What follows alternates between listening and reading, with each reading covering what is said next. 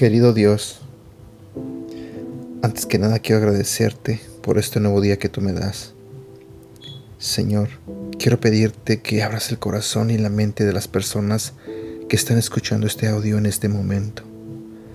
Te pido, Señor, que seas tú el que les hable a través de este devocional. Y también te pido, Señor, que bendiga sus vidas. En el nombre de Jesús. Amén. Hola, ¿cómo estás? Buenos días. Mi nombre es Edgar y este es el devocional de Aprendiendo Juntos. El día de hoy vamos a hablar de un tema que se titula Suelta el dolor y la ira. Recuerda que esta es la tercera parte de los devocionales que hemos estado haciendo respecto a nuestro corazón, que tiene que ver con nuestro corazón. Nuestro devocional comienza así. El segundo enemigo del corazón es la ira. Nos airamos cuando no obtenemos lo que queremos. Muéstrame a una persona airada y te mostraré una persona herida.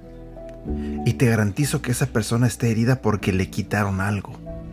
Alguien le debe algo. Todos conocemos a personas cuya ira se podría verbalizar en alguna de las siguientes maneras. Te robaste mi reputación. Te robaste mi familia. Te robaste los mejores años de mi vida. Te robaste mi primer matrimonio.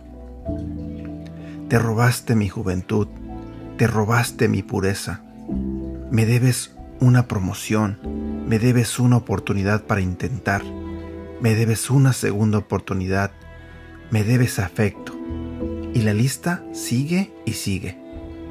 La raíz de la ira es la percepción o sentimiento de algo que te ha sido quitado te deben algo y por ende se ha establecido una relación de deuda y deudor. Mi pregunta para ti es, ¿te identificas? ¿Qué deuda está causando la ira que sientes? ¿Cuánto tiempo vas a permitir que las personas que te hirieron controlen tu vida? ¿Otro mes? ¿Otro año? ¿Otra etapa de tu vida? ¿Cuánto tiempo más? Me gustaría proponerte que hoy debería ser el día que dejes de cargar con este dolor. En verdad que no puedes deshacer lo hecho, pero también es verdad que no tienes que permitir que el pasado controle tu futuro. En la Biblia encontramos en el libro de Efesios capítulo 4 versículo 31 que nos dice, abandonen toda amargura, ira y enojo. Y luego nos indica cómo hacerlo Perdónense mutuamente, así como Dios los perdonó a ustedes en Cristo. El remedio para la ira es el perdón. Te lo diré nuevamente. El remedio para la ira es el perdón. Si esperamos que nos paguen por los males que nos han hecho, nosotros seremos quienes pagamos. Si por el otro lado cancelamos las deudas que nos deben, seremos liberados. De las fuerzas monstruosas que estamos mirando en estos devocionales, creo que este, la ira no resulta causada por heridas intencionales o no intencionales, es la más devastadora. Sin embargo, de cierta manera es la más fácil de vencer.